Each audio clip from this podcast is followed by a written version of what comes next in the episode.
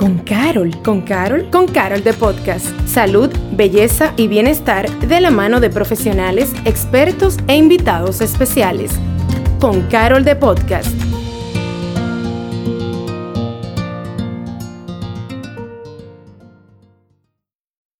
Hola, bienvenido y bienvenida a un nuevo episodio de Con Carol de Podcast. Soy Patricia Luciano y hoy tenemos con nosotros a un actor, productor, esposo, amigo, hijo, pero seguro, seguro que es también un gran padre y creemos aquí en Con Carol de Podcast que ese es como su rol favorito.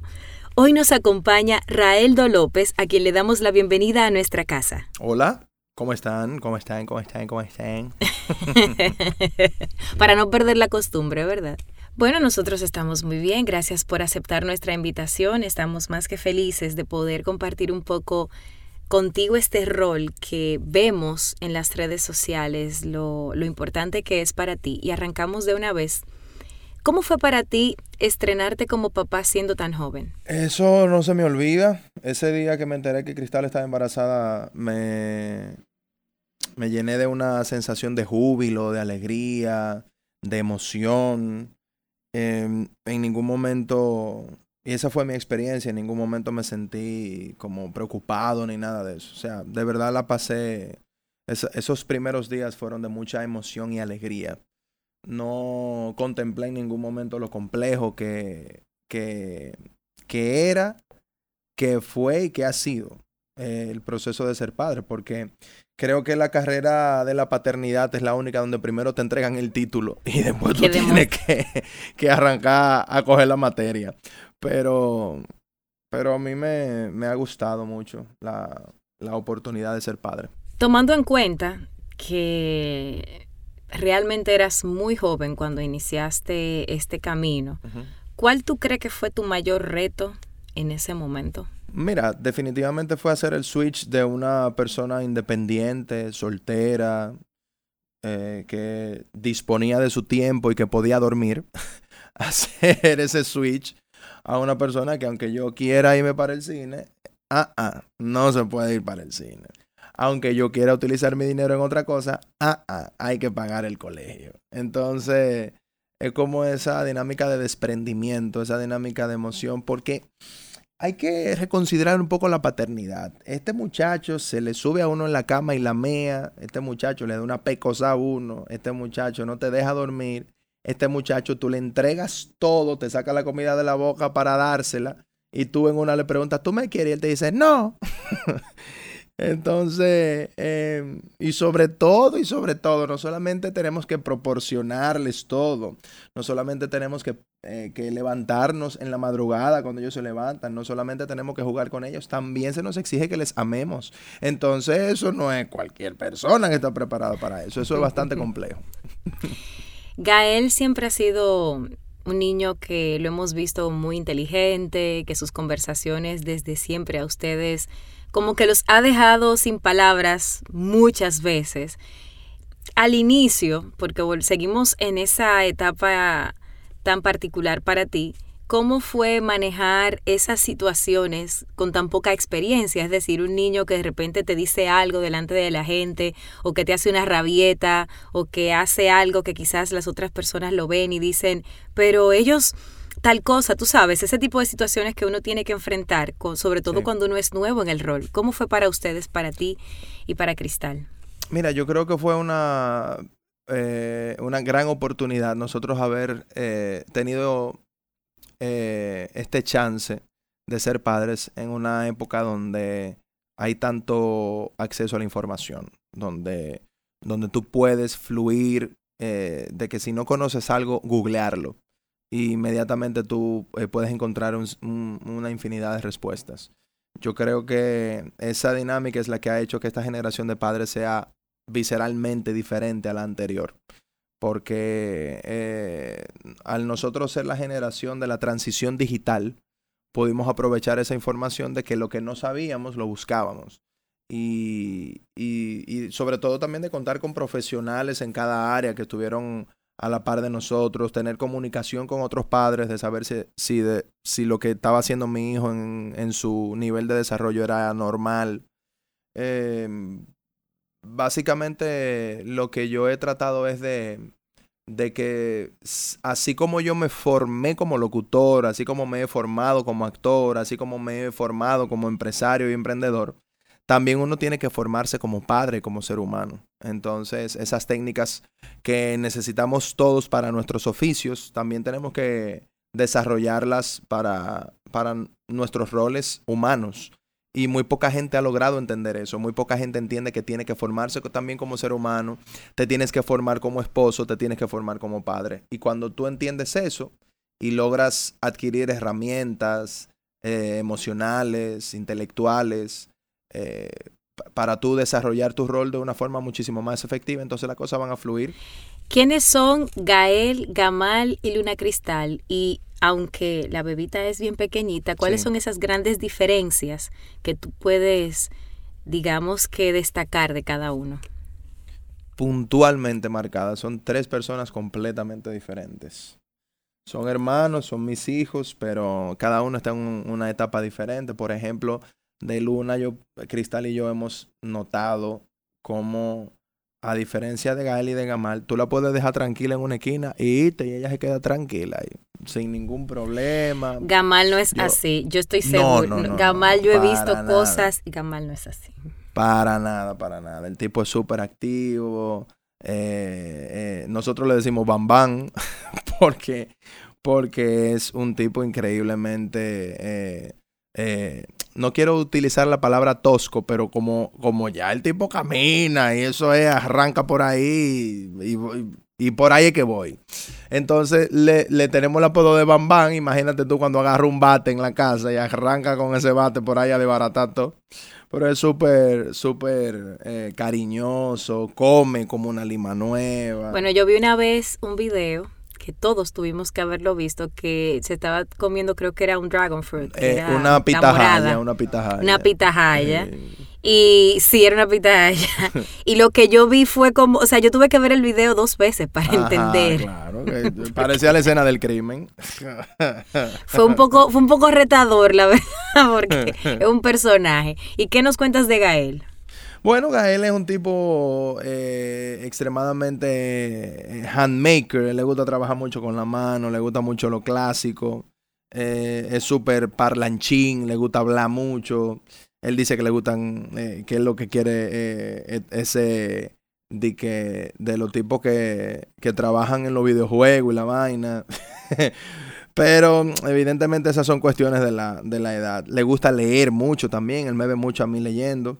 Eh, sí, ¿qué le gusta leer? Él, le gusta leer. Eh, yo leo mucho. Eh, leía, ya estoy un poco retirado de ese tipo de lectura, pero con esa lectura fue que comencé. Le gusta mucho la narrativa.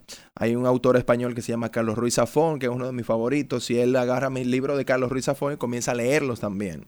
Él le gusta em, ese tipo de, de, de, libros de aventura, novelas. Y yo creo que esa puede ser una muy buena base de empezar a leer, de, empezar un proceso de lectura. Y bueno, Luna es, eh, yo creo, yo nada más la miro y evidentemente todo el caos que se, se, desarrolla en una casa de dos bebés y un preadolescente. Pero yo nada más la veo a ella tranquila en su esquina, como, de, ahí, dejen que yo arranque para que tú veas, dejen que yo arranque a caminar. Eso es como, como el dicho que dice, déjenla, déjenla que duerma, porque cuando se despierte, no me acuerdo bien la frase, pero hay una frase que, que es muy famosa y anda por ahí.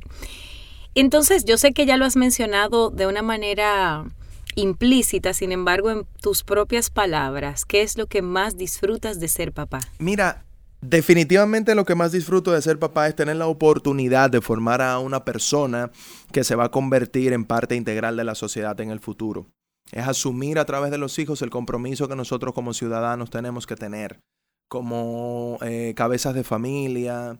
Tenemos nosotros que a nuestros hijos enseñarle a tener las herramientas que necesita todo ciudadano para poder aportar a su país, para poder desarrollar una vida saludable, una vida que, que de servicio a los demás, una vida bonita. Yo creo que nosotros los padres tenemos un alto compromiso con, con la sociedad porque estamos formando a quienes van a tomar las decisiones del mañana, a quienes van a andar en sus carros, en la calle en el mañana. Y eso es lo que a mí más me apasiona de la paternidad, poder contribuir al futuro de mi país. Antes de pasar a la siguiente pregunta, cuando tú tuviste a Gael, después tuviste a Gamal, muchas personas entendíamos que el nombre de la niña también venía con G. Pero hubo un cambio. O sea, eh, nunca fue el plan, siempre fue así. ¿Fue coincidencia? No, siempre fue así. De hecho, el nombre, el nombre de ella lo teníamos seleccionado desde antes que naciera Gael. De hecho, Cristal y yo de novios, soñando con tener una familia, yo le decía que definitivamente el nombre de mi, de mi hija, yo quería que fuera Luna. Y ahora que, que estoy eh, considerando unirme a ella, eh, sería un hermoso nombre Luna Cristal. De hecho, ese nombre, como te dije, lo seleccionamos antes de que naciera Gael. Entonces, em, fue interesante ese proceso también, porque siempre la gente va a tener altas expectativas sobre lo que entiende que tiene que ser tu vida. Y cuando nosotros nos dejamos guiar por eso, muchas veces complacemos a los demás, pero no nos complacemos a nosotros mismos. Entonces la gente arrancó a hacernos recomendaciones, pero al final de la jornada, eh, eh, ahí tenemos a nuestra luna cristal. Amén. Que está cada vez más bella. Em, esta es una pregunta que es importante hacerla, sobre todo tú como padre de tres niños. Con toda esta ola de información acerca de la inclusión que estamos viviendo el día de hoy, y que cada vez se toca más de cerca el tema de la inclusión alrededor de los niños. ¿Cómo tú, como padre, te sientes al respecto? Definitivamente hay cosas para las que los niños no tienen, eh, no tienen capacidad de, de procesar. Entonces sería una irresponsabilidad de mi parte como padre poner a mis hijos en contacto con una información para la cual ellos no están listos. Y todo se resume a eso yo creo que eh, mis hijos no, mis hijos mientras vivan bajo mi techo y estén bajo mis esquemas, mis reglas y mis principios, tienen que eh, ceñirse a ellos. Yo soy altamente responsable en torno a la vida de ellos y mm, e independientemente de que les amo profundamente, también quiero lo mejor para ellos. Y lo mejor para ellos es tomar una decisión cuando estén listos para tomarla. Mi hijo no puede tomar una decisión sobre a qué colegio va. No puede tomar una decisión sobre qué ropa ponerse. Por ejemplo, Gamal. Eh, él no puede elegir qué ropa se va a poner. Gamal tiene un año y ocho meses. Todavía depende 100% de mí. Gael sí tiene una, una, mayor potestad sobre qué ropa se va a poner, pero si yo no estoy de acuerdo con la ropa que él se está poniendo para la ocasión en la que vamos, aunque te molestes, no te puedes poner esa ropa y tienes que cambiarla. Entonces, em, al final de la jornada, si hacemos eso con la ropa, ¿qué no va a ser con la sexualidad de nuestros hijos? ¿Qué no va a ser con sus creencias? ¿Qué no va a ser con sus principios? Eh, y yo creo que eso tiene que, ir más de la mano con una conciencia social, tiene que ver con un autoconocimiento, tiene que ir con una exploración de, tu, eh, de tus sentimientos, de tu, de tu naturaleza, sobre todo, porque lamentablemente yo difiero en lo absoluto de que estamos hablando de preferencias sexuales. Eh, muy poca gente eh, eh, comprende esto, pero estamos hablando de naturalezas sexuales. A ti no te gusta el pastelón de plátano maduro porque tú elegiste que te gustara el pastelón de plátano maduro.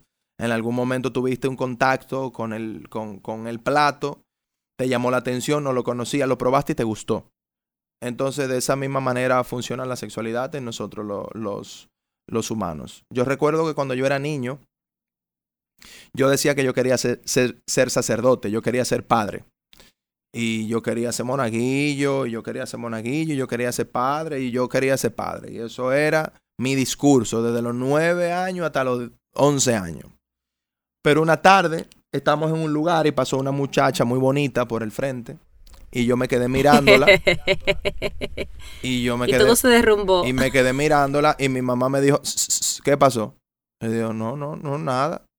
Yo te vi como que te quedaste mirando a esa muchachita y me dijo, yo le digo, bueno, sí, es linda, ¿qué tú quieres? Es linda. Digo, ah, no, te lo digo porque como tú quieres ser padre y los padres no se pueden casar, yo digo, ¿que no se pueden qué? que no se pueden casar. Yo le dije, bueno, pues ya yo no voy a ser padre, no. ahí mismo, ahí mismo se bifurcó mi camino al sacerdocio. Ahí, ahí, te cantaron el hit parade del bebé y todo se derrumbó. Y todo se derrumbó. Gamal Presidente 2024. Cuéntanos qué es lo que pasa con Gamal. O sea, porque yo estoy preparándome para, ¿verdad? Para votar. Entonces cuéntanos un poco para que los posibles votantes entendamos qué es lo que se mueve con Gamal Presidente. Eso surgió, eso surgió con una foto que se le hicieron a Gamal para el pasaporte. Y esa foto, yo lo que veo es que la, foto está candidato full. y él está con una sonrisa medio falsa, medio en ese yo cuánto, convenciendo. Y he subido yo la foto y mi equipo de trabajo inmediatamente ha hecho un meme de un afiche político.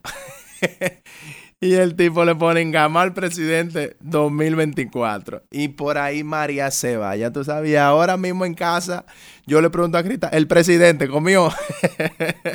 y ya se le quedó el presidente. Bueno, estamos a 2022. Yo te sugiero que le vayas armando ya su gabinete, claro, que vayas organizando toda su campaña, porque creo que va, que va a haber mucha tela por dónde cortar para esta próxima campaña. No, ya tenemos, estamos armando poco a poco. Ya Luna Cristal es la alcaldesa. Muy bien, eh, me parece. Como Gael le encanta tanto viajar, el ministro de Relaciones Exteriores.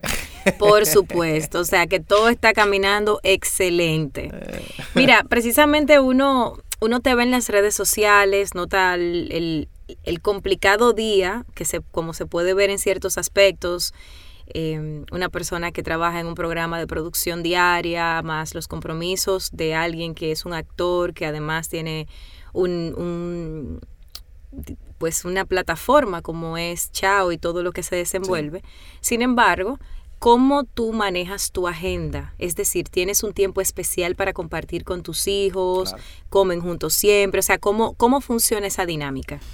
Em, yo manejo una agenda bastante eh, cuadrada y estructurada. Cada una de mis actividades está calendarizada, está cronometrada. Yo le dedico eh, porcentuales de mi tiempo del día a cada una de mis actividades pendientes. Tengo una libreta donde eh, voy anotando cada una de las eh, cosas a las que tengo que prestarle mi atención, que requieren de mi, de mi presencia, de mi ejecución, de mi anuencia, de mi aprobación. Y trato de manejar mi tiempo lo más milimétricamente posible. No me estreso, no me sofoco, no me vuelvo loco, no quiero hacer más de lo que puedo hacer hago muchas cosas, pero sobre todo valoro, valoro mucho mi tiempo. No lo infravaloro ni lo sobrevaloro, lo valoro. Porque a veces uno dice, no, eh, en 10 minutos yo hago eso y termina tú dándole dos horas. Eh, ya evidentemente con la experiencia que tengo de tantas cosas que hago, sé, sé lo, que, lo que puedo y lo que no puedo. Sobre todo trato de estar presente también con, en casa con los niños. Em, por ejemplo, hoy fue un día que no pude ir a almorzar a la casa, pero me pasé la mañana allá, parte de la mañana con ellos. Entonces trato de llegar lo más temprano posible a la casa eh, y trato de siempre estar en comunicación con ellos. Los fines de semana tengo un poco más de holgura, de estar, quedarme en casa, por ejemplo, los domingos todo el día. Eh, los sábados, si no tengo evento en el teatro, también me quedo todo el día con ellos y trato de siempre estar en comunicación con Cristal y trato sí de desayunar, almorzar y cenar con ellos. Eso sí. Muy bien. Y por ejemplo, yo soy el encargado de las madrugadas de Gamal. ¿Qué eh, significa ser el encargado de las madrugadas? O sea, cuéntanos esa esa agenda de eh, madrugadas, ¿cómo, cómo se desenvuelve esa dinámica el tipo del presidente y tú? El tipo tira el grito y tengo que irlo a buscar porque se despierta en la, en la madrugada todavía. Eh, y yo lo busco, trato de calmarlo. Si no se calma, se lo tengo que llevar a, a su madre, a su mamá princesa, para que lo pegue de la teta porque todavía está lactando. Y ahí tenemos los dos muchachos en la cama. A veces se meten los tres en la cama. Y tratamos de, bajo nuestras... Eh, estamos pensando comprar una cama más grande. es, que, no, es que no, es que de comprar una cama más grande ya sería tapizar el, el cuarto, el piso entero del cuarto, ¿tú entiendes? Oh, que Dios mío. Yo le pregunté a Cristal, oye, pero hay camas más grandes después de aquí? Y, y nada, estamos, sobre todo estamos disfrutando este proceso. Crecen súper rápido. Ya mira, como Gael, yo lo puedo mandar en un Uber a donde sea y él se va solo. Y yo converso con él por WhatsApp y tenemos conversaciones profundas. Yo recuerdo el momento exacto en el que él nació. El, eh, me, acuerdo del día, me acuerdo de lo que yo hice ese día, me acuerdo de la hora de, de, haber salido de las entrañas de su madre, yo ver el reloj que marcó las 4 y 37 de la tarde. Eh, y lo recuerdo súper y, mira cómo ya anda pensando en irse a vivir a otro país, ¿tú entiendes? Entonces... Eh, ¿Y cuál ha sido el regalo más sorprendente que te ha dado Gael, que es el más grande? Eh, regalo que me haya dado. Así como del Día de los Padres o que te haya hecho el mismo. Mira, eh, yo recuerdo eh, este tren agresivo de trabajo, ya yo tengo varios años llevándolo, por todos los proyectos que hemos estado desarrollando y por lo ambicioso de, todas estas plataformas y estas estructuras. Yo recuerdo como Gael de pequeño siempre se quedaba en el balcón de un apartamento que vivíamos esperándome y desde que yo llegaba él se emocionaba. Él más o menos me tenía la hora cogida y, Gael siempre estaba jugando de pequeño en el balcón del apartamento y quedaba a la calle y yo siempre lo veía como desde él, él estaba como pegadito así de la de la como del como de la baranda del apartamento y cuando veía que mi vehículo doblaba, él hacía así, como si fuera un perrito, y, agarraba y se emocionaba y entraba y empezaba a vocear, papá, papá.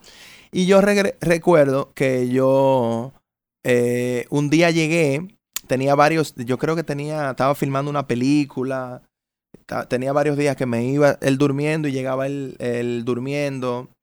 Eh, tenía muchas cosas, teníamos varios días que no podíamos compartir y él me hablaba por teléfono, que me extrañaba, que todo lo demás. Y me hizo un dibujo, él me hizo un dibujo de, de el edificio donde vivíamos y mi carro casi del tamaño del mismo edificio, llegando al edificio. él dibujó el carro y todo lo demás. Y eso me, me puso la piel de gallina. Como, como él proyectaba mi llegada y como él eh, soñaba cómo era importante, cómo era para, importante él para, él mi llegada. Y tengo, y tengo ese dibujo enmarcado en mi oficina y cada vez que lo veo, veo la importancia de mi presencia en su vida y de la presencia de mis hijos en, en eh, de la presencia mía en la vida de mis hijos. Y sobre todo mantener los pies sobre la tierra de que no podemos en la búsqueda de que a nuestros hijos les falte, no les falte nada, faltarle nosotros, que somos lo más importante y sobre todo como, como nuestra presencia, nuestro tiempo, nuestra influencia les es tan, tan viable a nuestros hijos y les influye tanto. Hemos hablado de los tres con sus dimensiones cada uno, sin embargo hay algo importante a resaltar y es que Gael ya es más grande que Gamal y que Luna Cristal. Entonces, ¿cómo es la dinámica de tener tres hijos que tienen edades tan distintas y que hay una separación tan amplia entre el primero y el segundo, como es este caso? Eh, terrible. Agresivamente terrible. Eh, o sea, no hay forma, no hay forma de expresarlo con palabras, no, hay forma. con palabras eh, llenas de optimismo. Terrible. No, no, no, no, no, terrible, terrible. Eso es el DH. Hay que fluir, eh, porque Gael quiere que yo me ponga a jugar Monopolio con él, o que me ponga a jugar PlayStation, o que me ponga a jugar la lucha. Pero Gamal quiere que yo salga con él a tirarme en el, en el patio eh, a, a, jugar con una bolita, o simple y sencillamente que lo cargue, o o, que le, o que le caiga atrás en la casa. Pero Luna lo que quiere que yo le saque un, gas, porque tiene, un, tiene gases o, se hizo pupú o tengo que limpiarle. Entonces son necesidades diferentes y sobre todo necesidades afectivas diferentes. Cada quien, eh, hay momentos en el que Gamal no quiere saber de mí, que todo es su mamá, pero hay momentos en los que Gael no quiere saber de su mamá, que todo es conmigo. Entonces eh, lo que hay que fluir, yo creo que la palabra es fluir, ser como el río que fluye, como dijo Pablo Coelho, porque nunca vamos a estar a la altura de lo que nosotros esperamos y, sobre, y, mucho menos de las expectativas.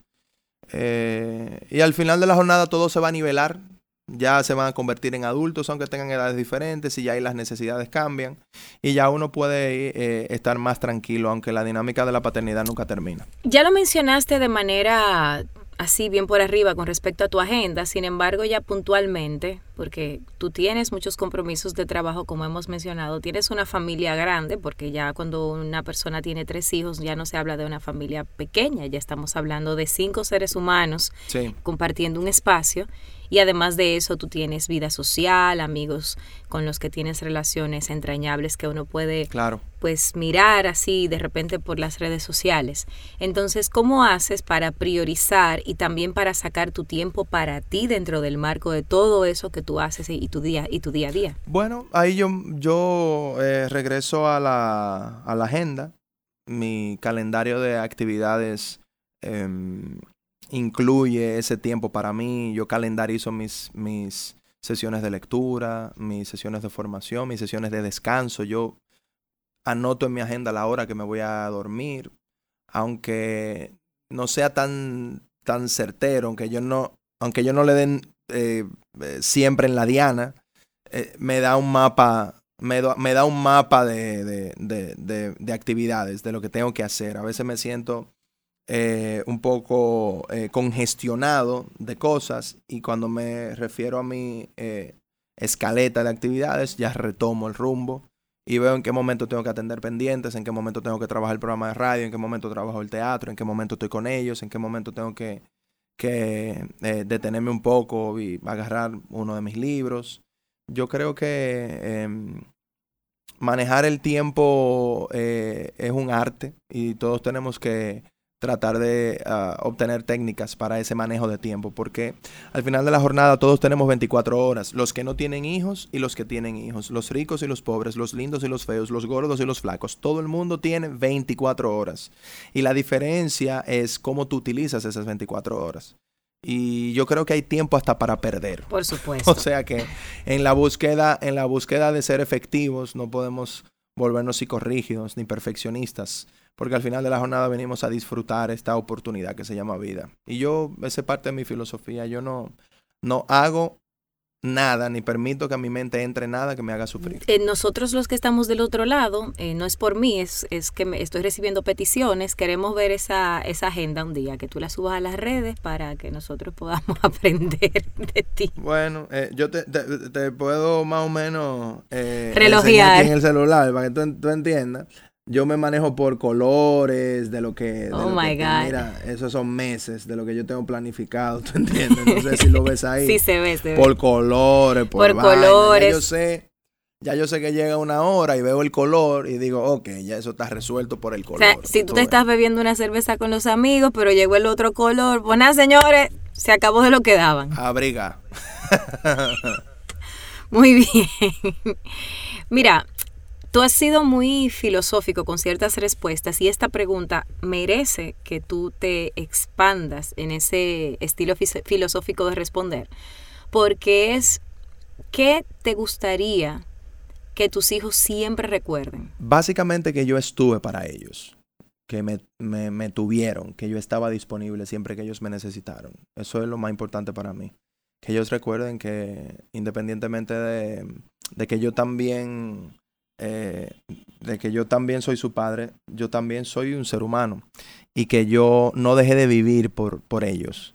Eso es lo más importante. Ellos, mm, yo no quiero que entiendan o crean que ellos me deben nada. Yo simple y sencillamente fui responsable con lo que se, con lo que es, o sea, con lo que es ser padre, pero que no por ellos yo dejé de hacer cosas, porque hay un compromiso implícito en la dinámica de ser padre. Yo elegí ser padre de ellos, ellos no eligieron ser mis hijos. Entonces ellos a mí no me deben nada, yo no necesito nada de ellos. Yo lo único que quiero es que ellos sean personas honestas, saludables, eficaces y sobre todo que sean eh, personas capaces de, de amar y de servirle a los demás. Eso es lo que yo quiero que ellos recuerden de mí, que yo fui quien les enseñó eso, que yo fui su maestro y que siempre siempre sean buenos o malos, siempre van a poder contar conmigo, siempre van a poder venir a mis regazos, siempre van a poder volver a donde yo esté. Y que se despreocupen completa y absolutamente de mí, que yo estoy trabajando para no necesitarles en el futuro. Te vemos en las redes sociales como un papá súper divertido y eso es parte de, la, de lo que nos hace a nosotros vivir un poquito de cerca tu forma de ser papá. Sin embargo, en el caso puntual de Gael, que ya es más grande, ¿cómo haces para mantener la línea del respeto? Eh, eh, lo que pasa es que yo soy muy estricto. Eh, yo manejo la clave del humor, manejo la clave de la comedia y todo lo demás. Pero yo soy muy, muy estricto con los tiempos, con la puntualidad, con, con la agenda, porque yo siempre he considerado que hacer humor es algo muy serio. Y sobre todo para mantener controlada la bestia del tiempo, nosotros tenemos que ser eh, estructurados, tenemos que tener estructura. En Gael yo duplico el, el respeto, simple y sencillamente no, no tolerando la indisciplina. Si hay que bañarse, hay que bañarse. Si hay que recoger el cuarto, hay que recoger el cuarto. Sí, pero estamos tarde, pero no importa. Eh, todo, todo tiene que empezar por lo básico. Si no somos ni siquiera capaces de arreglar la cama, no vamos a ser capaces de, terminar el día de forma efectiva. Entonces, hay, evidentemente, no, no estamos hablando de que una academia militar, pero sí hay que, hay que tener estructura, hay que tener reglas, hay que tener límites y yo cada día me esfuerzo en, empatizar más con, con, él. Cada día me esfuerzo en no caer en la dinámica ni en la trampa de que yo soy tu papá y tú tienes que hacer lo que yo diga. No, no, no es lo que yo diga, es que eso es lo que corresponde. Hay que hacer lo que corresponde. Hay reglas que hay que respetar, que hay que em, tener en consideración y básicamente él, los hijos hacen lo que ven. Entonces, él me tiene que ver a mí como una persona disciplinada para yo poder exigirle disciplina a él. Yo, tú tienes que llegar puntual al colegio. Dicen que tú tienes que estar antes de las siete y media. Entonces yo no puedo llegar a los lugares tarde. Eh, porque yo soy su ejemplo. Él me está observando a mí. Eh, por eso es que a veces nuestros hijos no pueden escuchar muy bien lo que decimos porque nuestras acciones están haciendo mucho más ruido. Y y yo trato de duplicar ese respeto en él, simple y sencillamente exigiéndole respeto. Eh, de que considere y vea lo que nosotros verdaderamente hacemos por él como sus padres. De que aunque nos toque, pudiéramos elegir que no nos toque y portarnos de forma irresponsable.